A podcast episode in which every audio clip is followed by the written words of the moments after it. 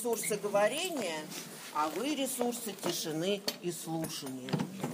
Тогда у нас будет возможность э, пережить отсутствие микрофона. Каждый интенсив имеет, вообще каждое такое событие, когда собираются вместе разные люди, что-то запланировав, чего-то ожидав,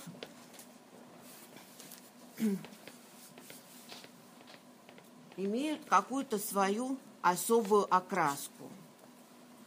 То, что у нас происходит, с чего у нас начался наш этот интенсив, со всяких неожиданностей. Тех неожиданностей, на которые мы совершенно не рассчитывали. У нас бывает такое, что опаздывают, пропадают участники. Кто-то передумал, кто-то заболел, кто-то заблудился. Бывает такое, что приезжают неожиданные участники. И тоже к этому уже привыкли. Кто-то решил в последнюю минуту и появился. Но вчерашний день показал, что это не все возможности. Потому что вчера мы не досчитались трех ведущих на начало интенсива. И это была большая неожиданность.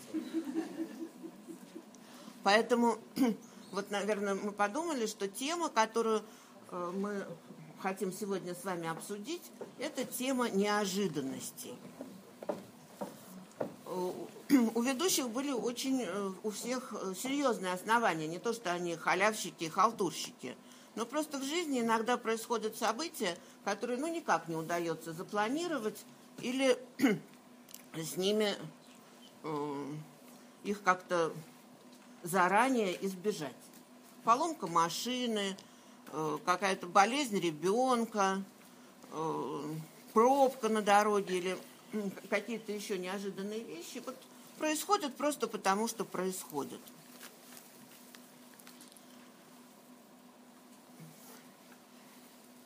Что тогда происходит, что случается с человеком в этот момент? Чего? Что происходит? Вот сейчас вот мы думали, что мы лекцию будем читать вдвоем с Полей Егоровой, а Поли Егоровой нету. Мы думали, что будет микро... А, есть уже, но не там. Неожиданность есть. Есть, но не там. Мы думали, что будут работать микрофоны, но микрофоны не работают. Но ничего страшного. Мы будем как-то действовать, исходя из обстоятельств. Что про... Вот вместо Коли Егорова Марина. Что происходит? Что происходит с человеком, когда, когда, когда в его жизни в течение каких-то событий происходит что-то неподготовленное? На самом деле это очень важный, вообще можно сказать, критический момент в развитии человека. Потому что пока все идет привычно, ожидаемо, э, одно вытекает из другого. Еще одна неожиданность. Как, которая теперь? Вот э, Ира попросила сказать, что старшие подростки, которые находятся в зале, они должны идти с Ирой на другую лекцию. Которые меня познают, например, как э, можно пойти со мной.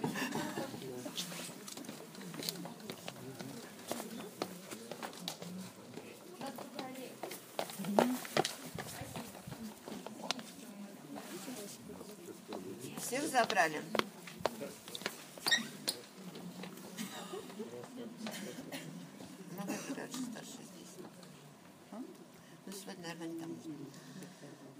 Ну.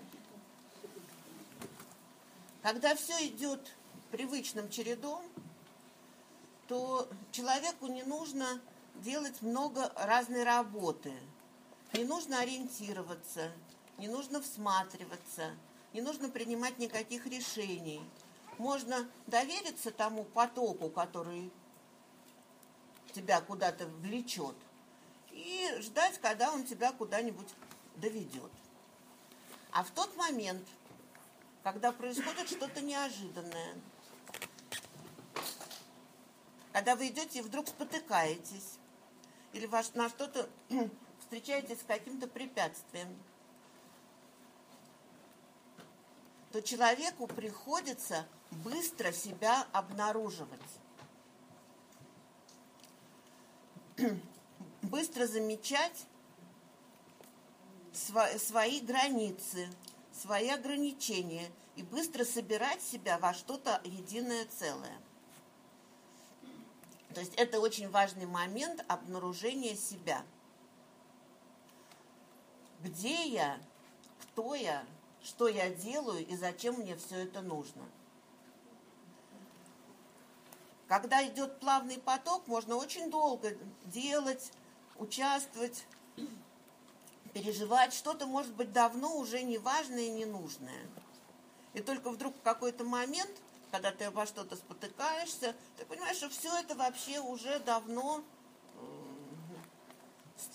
какое-то старое, отжившее, надоело. А вдруг среди этого есть что-то очень ценное, что нужно удержать и спасти. Например, там своя голова или своя нога. Для обнаруж... Обычно, в обычной жизни человека вот эта неожиданность вызывает несколько таких реакций. Первое – это испуг. Когда человек пугается. А вторая – это боль. Это два ощущения, которые вот естественным образом заставляют человека собраться и себя обнаружить. И, к сожалению, это становится иногда очень такой Э, основной привычкой, через что человек обращ, начинает обращать внимание на то, что с ним происходит. Когда ему страшно, когда его что-то пугает, или когда у него что-то болит. Через это начинает обращать на себя внимание и э, как-то вообще задаваться вопросом, а действительно, где я, что я и что со мной происходит. И тогда первая идея, которая приходит в голову, понятно какая. Происходит что-то неправильное. Приезжаешь домой, а воду горячую отключили. Сюрприз. А когда происходит что-то неправильное, человек начинает сердиться. Тогда первая реакция такая, с которой мы чаще всего встречаемся, это злость, гнев и агрессия. Человек испугался, ему стало неудобно, значит, где-то что-то происходит неправильное, кто-то виноват, надо кого-то наказать, побить или от кого-то избавиться. Хотя на самом деле это просто хороший повод для того, чтобы себя обнаружить.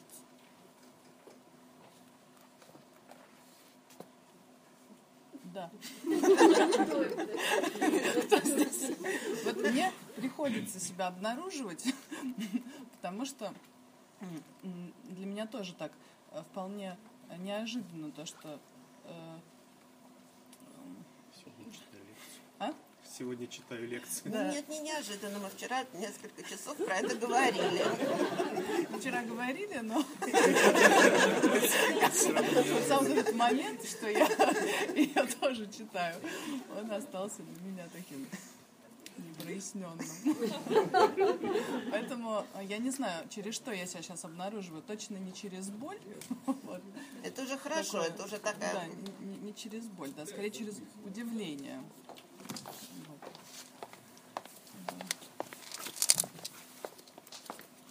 Ну, сейчас я как-то себя обнаружу. Удивление это уже такая очень полезная реакция. Потому что перед тем, как кого-то бить или на кого-то ругаться, у человека появляется маленький зазор для того, чтобы, удивившись, сориентироваться.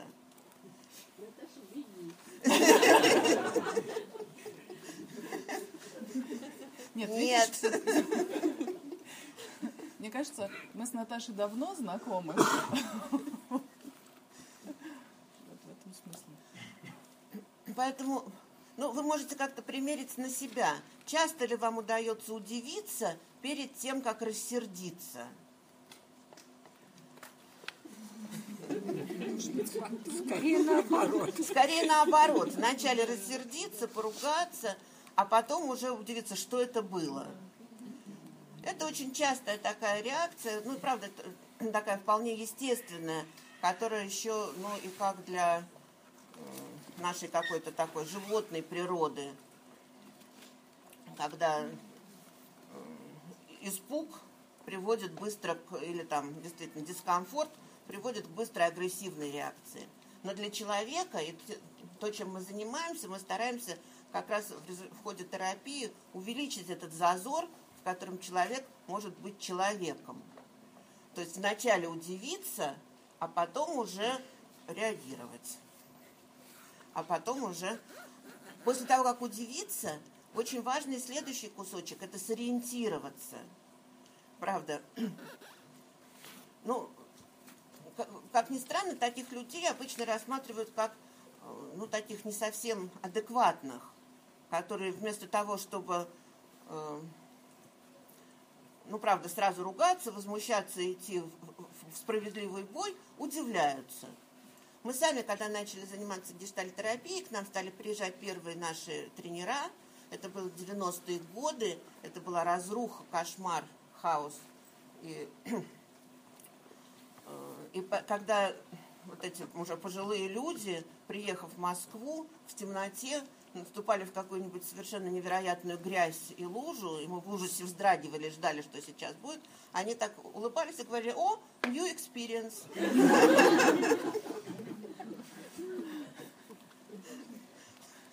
Смотрите, новый опыт. Что происходит?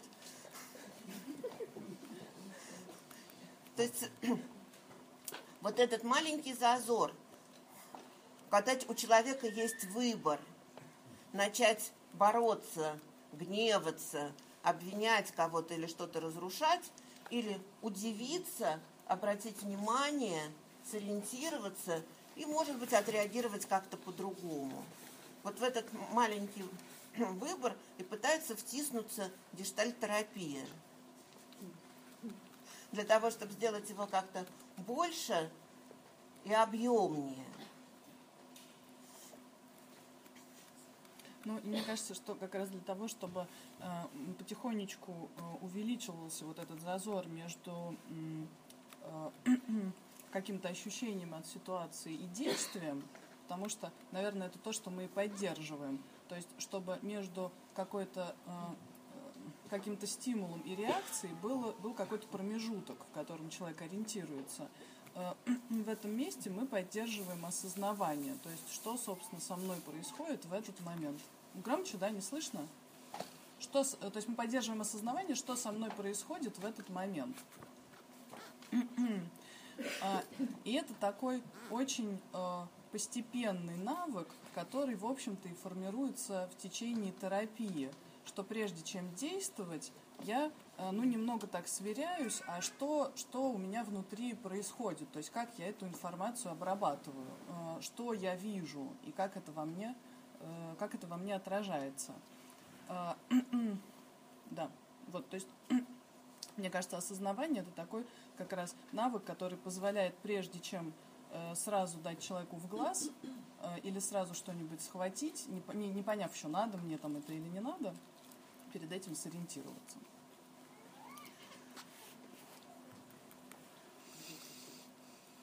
Удивлению могут мешать, ну, сбивать с толку разные вещи. Ну, мы сейчас перечислили про такую негативную часть, связанную э, с быстрой агрессивной реакцией и с предположением, что ну вот все должно идти по моему плану.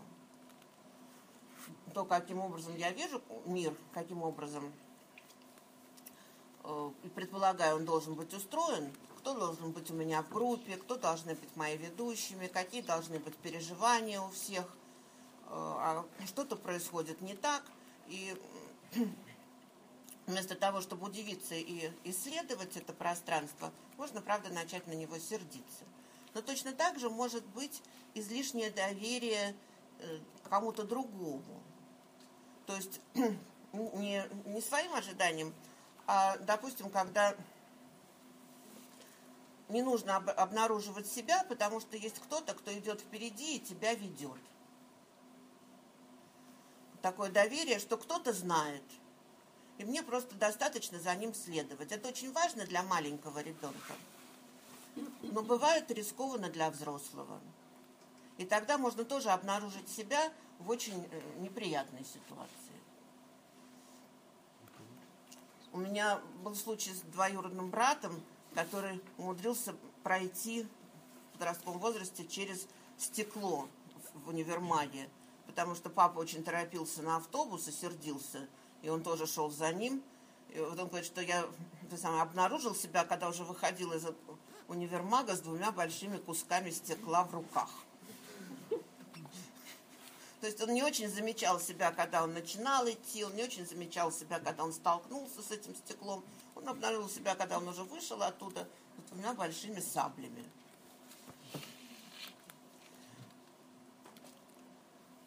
Это про то, что я вас напугала немножко этой историей, про то, как это очень важно вовремя обнаруживать себя, какие бы прекрасные люди тебя не окружали. И, не... и что происходит в этот момент? Э, это маленький момент взросления. Каждый раз, когда мы, удивившись или испугавшись, обнаруживаем себя и то, что мир немножко не такой, как то, на что мы рассчитывали, в этот момент происходит некоторое взросление что-то произошло неожиданное. Что-то пришлось исследовать. И главное, это пришлось как-то пережить. То есть с этим событием удалось справиться. Мы в какой-то момент, когда еще работали в школе, а, спрашивали детей маленьких, там первый, второй класс, какое у них самое первое воспоминание. И первое воспоминание у большинства детей звучало так – что вот обычно мама меня ловила, а в этот раз не поймала. Я качался на качелях, обычно меня с них снимали, а в этот раз никого не было, я упал. То есть, когда привычный какой-то... И это, из этого начинается вот обнаружение себя. Первое такое открытие, что произошло что-то, какое-то самое замечательное там было, это про то, что Папа решил меня удивить и принес мне змею.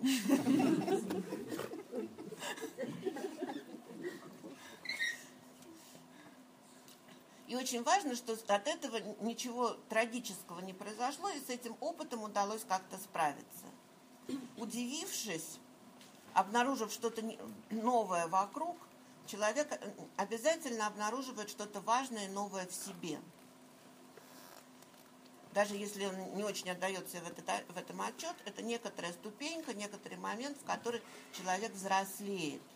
То есть он обнаруживает в себе новую какую-то способность справиться, ну, то, что называется фрустрация, или справиться с неприятной неожиданностью.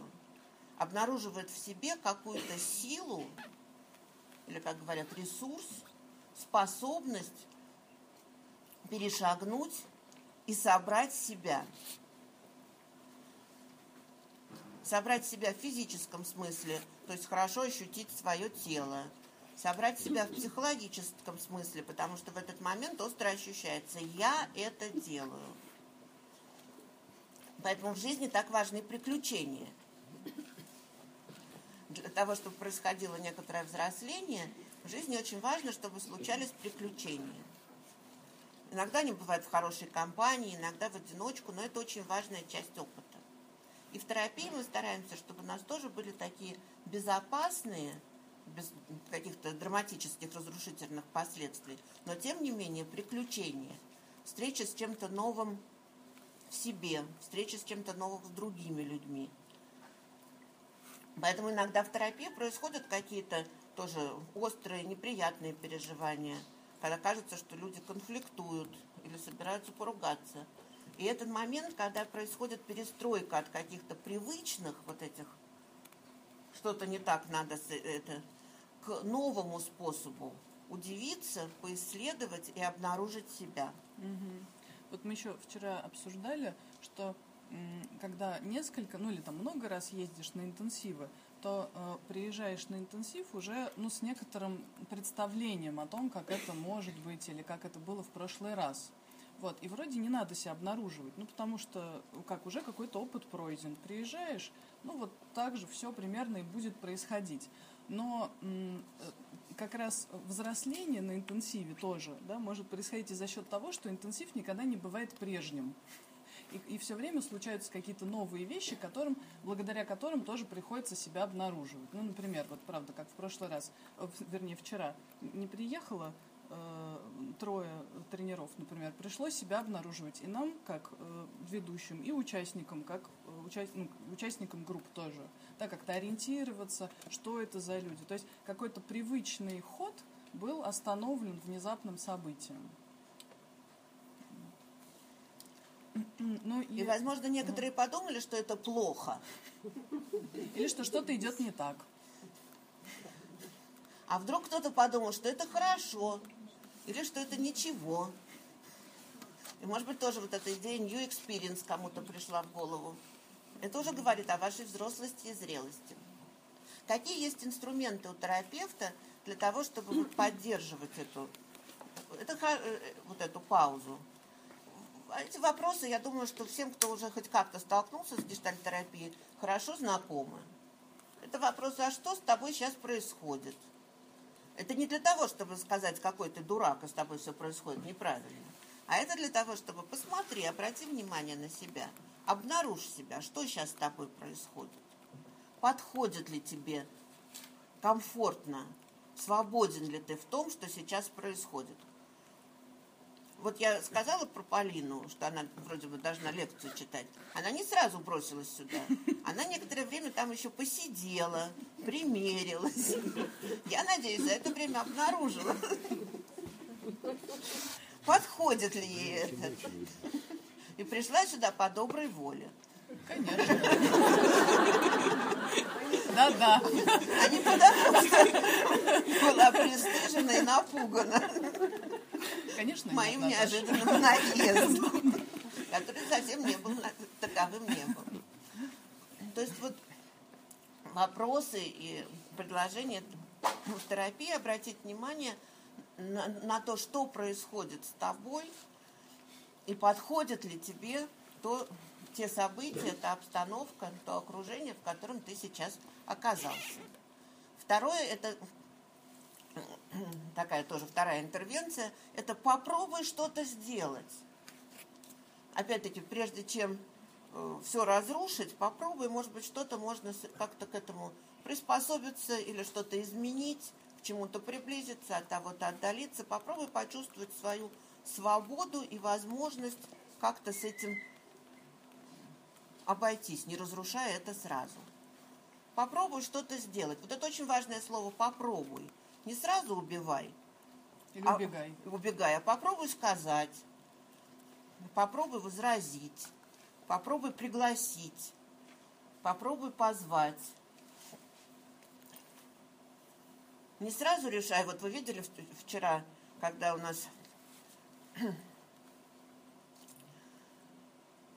старшие дети, старшая юношеская группа, которым мы никак не могли подобрать подходящее предложение, чтобы они поверили и вообще откликнулись на то, что кто-то готов ими заинтересоваться. И в этот момент очень важно было бы, если бы это был кусочек терапии, предложить им проявить какую-то инициативу. Не только от, отвергать все, что не подходит, а попробовать обозначить, а что бы им подошло, как бы они могли поддержать или привлечь, или вызвать то, чтобы для них было подходящим. Попробуй. Может быть, получится, может быть, нет, но давайте попробуем. Это второй кусочек, с которым работает терапевт. И третий важный кусочек. Сам оцени, что получилось. Не жди, что кто-то будет восклицать, вот как прекрасно или как ужасно. Вот теперь вот сделал, попробовал, оцени. Подходит, не подходит. В правильную сторону идем, неправильную. Так получается, как нужно. А теперь давай еще посмотрим, как и опять по кругу, как тебе сейчас. А что ты хочешь? Попробуй что-то изменить. Для того, чтобы это происходило, в гештальтерапии есть очень важный принцип. Это принцип уважения к выборам, к переживаниям, к чувству клиента. Тоже, в общем, вещь такая более привычная, чем раньше, но все-таки еще не очень освоенная. Уважение к тому, что сколько бы лет не было человеку, он что-то про себя понимает. Он как-то способен себя обнаружить. Младенец, он способен себя обнаружить в том, что ему холодно, голодно, и вообще какие-то чужие люди его цапают. Он способен себя в этом обнаружить и выразить свое отношение к этому. Ребенок постарше тоже может это сделать и даже сообщить об этом выражением лица, движениями, напряжением тела. И при всех разницах, с которыми мы сталкиваемся, в основе отношений между терапевтом и клиентом лежит уважение, потому что другой человек что-то про себя соображает и в своей жизни как-то умеет это организовывать. Поэтому задача не перестроить другого человека, не спасти его, не э, сделать из него какую-то совершенную модель, а дать ему еще какой-то инструмент и пространство, в котором он может лучше себя настроить вот на это удивление, исследование и некоторую свободу экспериментирования. Я еще подумала, что когда ты говорила, что, конечно, другой человек это самый большой источник неожиданностей. Вот. И вообще сам факт, что есть какой-то другой человек, тоже может оказаться неожиданностью. В том числе на терапии. Что есть, например, не только терапевт, но и клиент, который какой-то другой. Или есть, например, не только я как клиент, но и я как терапевт, который тоже, в смысле, есть еще и терапевт, который тоже может сделать что-то неожиданное. благодаря чему тоже мне придется себя как клиенту обнаруживать. А, или, например, раз и придет на сессию супервизор.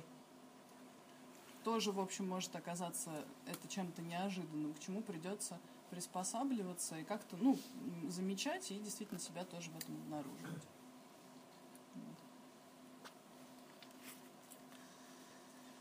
У нас сегодня еще всякие организационные вопросы, поэтому мы сейчас немножко будем закругляться. Если у вас есть какие-то вопросы, что-то было странно, непонятно, удивительно, и вы бы хотели на этом еще немножко задержать внимание, то спросите нас.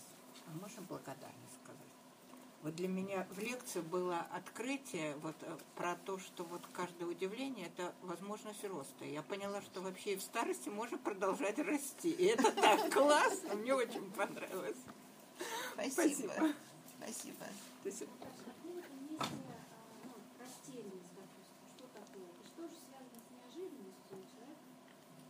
Да, растерянность, она тоже может сопровождать удивление удивление, растерянность, это разные оттенки переживания, вот что-то происходит.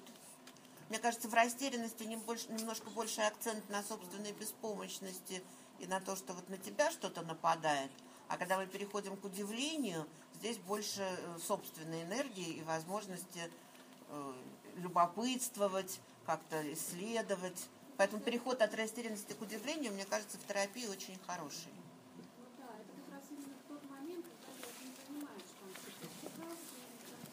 Да, вообще, что происходит?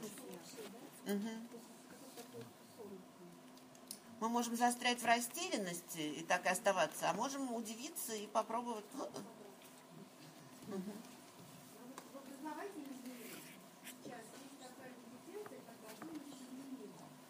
Угу.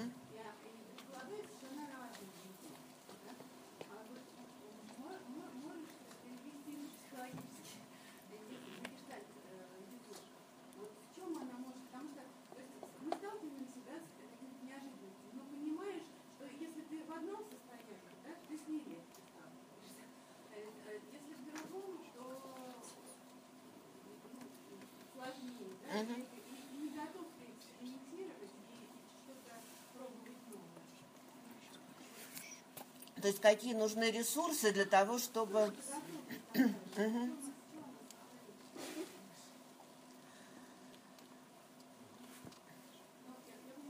Смотри, я думаю, что в первую очередь это в ощущении ясных границ, то есть когда ты чувствуешь себя на индивидуальном уровне, когда ты чувствуешь себя в безопасности – что у тебя есть некоторый зазор, в котором ты можешь позволить себе, там, не знаю, расширяться, сокращаться, и тебе за это ничего не будет.